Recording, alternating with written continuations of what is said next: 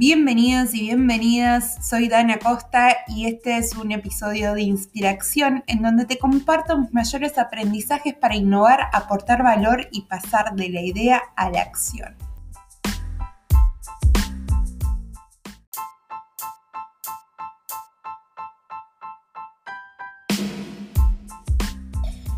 En el episodio de hoy vamos a hablar sobre sesgos cognitivos que nos limitan a la hora de innovar. Los sesgos cognitivos, para los que no lo conocen, también llamados heurísticas, son atajos mentales. Em, los solemos tomar para poder decidir rápido frente a alguna circunstancia, porque nuestro cerebro es una máquina de eficiencia, ¿no? Busca hacer el máximo con la menor cantidad de recursos posibles, pero gracias a este artificio, lo que hace es sacar probabilidades y estadísticas con muy poca información.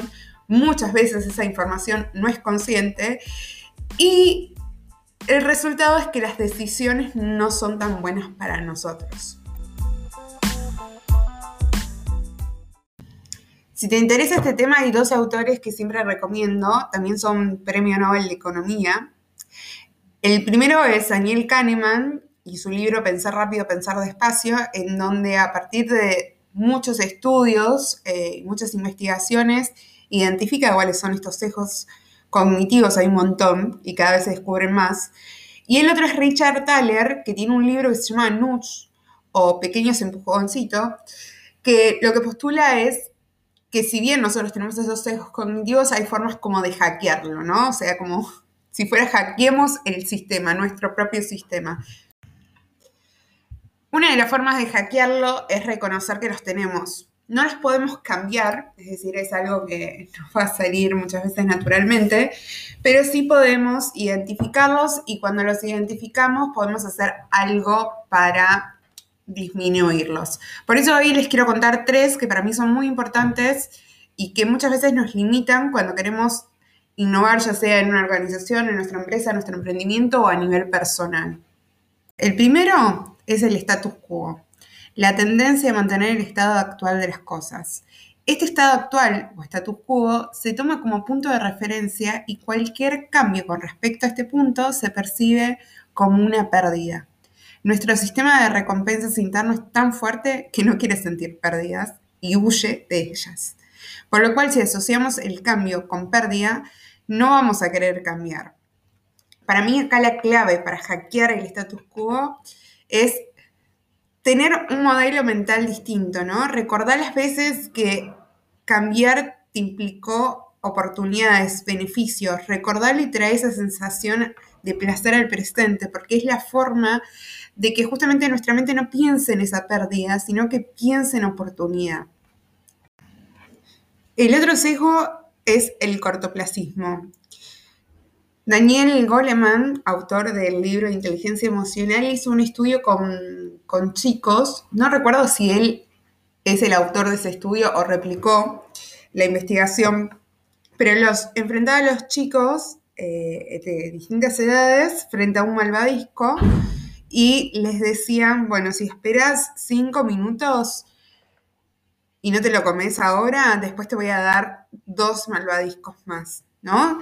Em, y la verdad que hay videos en YouTube muy interesantes porque ves las expresiones de los chicos y decís, wow, ¿cómo les cuesta, digamos, agarrar, em, no agarrar ese malvadisco y comérselo ya, justamente para recibir una recompensa mayor?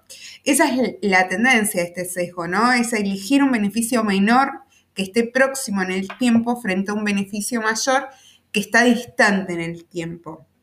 Esto tiene que ver un poco con que no solemos relacionarnos mucho, o sea, como que la persona que vamos a ser en el futuro para nosotros es alguien ajeno a nosotros. Pero se relacionan principalmente con la preferencia de gratificación inmediata, ¿no? Em, y lo que tenemos que hacer para hackearlo es dar vuelta a este sistema de recompensa. Desarrollar la paciencia, que para mí la paciencia es hacer sin ver los resultados en el corto plazo.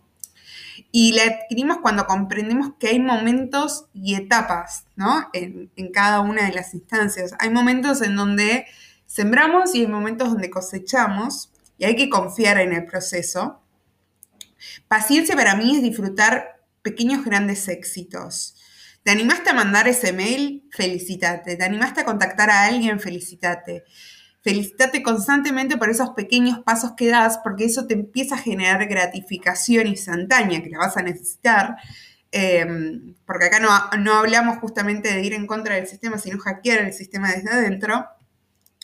Y no importa los resultados que obtengas, sino ya felicitate por la acción que hiciste.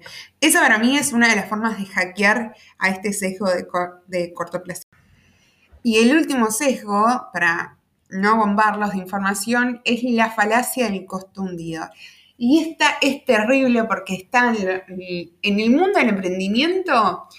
Si alguna vez emprendiste, esto te sucedió, seguramente. Es la tendencia a dotar de mayor valor a una inversión relevante del pasado e irrecuperable en el presente, digamos, algo que invertiste y no vas a poder recuperar, a costa de mantener un proyecto cuyas expectativas son súper desalentadoras. Traducción de esto. Invertiste en un proyecto, en una idea, y te la quedas por más que no funciona y le das para adelante, le das para adelante y no funciona. No querés dejar lo que hiciste por la inversión que le pusiste. Y acá hablé de dinero, pero puede ser de tiempo, puede ser de recursos personales. Invertiste tanto en un proyecto que después es como que no lo querés dejar. Yo acá les, voy a contar algo de costo que me pasó a nivel personal. Mi cuenta de Instagram se llamaba Nani Acosta porque, bueno, mis amigos me dicen Nani. La verdad es que como tengo Instagram hace un montón de tiempo, no, tenía que poner ningún punto, ningún guion ni nada. Pero cuando empecé a desarrollar mi marca personal para tener una coherencia, lo que tuve que hacer es pasar justamente y poner mi nombre por el cual aparezco en las otras redes, que era Dana Costa.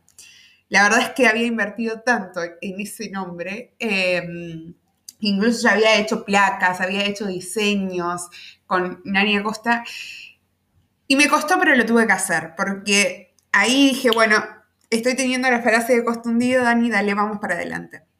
La forma para mí de hackear esto es hacerte como un mapa, decir, bueno, beneficios, muy básico, ¿no? Beneficios y riesgos. Si los riesgos te dan más que los beneficios, chao, déjalo, no importa el tiempo que le dedicaste, porque la experiencia no es algo que se pierda. Muchas veces no queremos cambiar porque queremos que cambiar o reinventarse o hacer algo totalmente distinto, hace que perdamos todo lo que construimos hasta el momento. Y la verdad es que lo que construimos hasta el momento nos va a enseñar tanto para hacer lo que no tenemos que hacer como para poder explorar sobre cosas nuevas.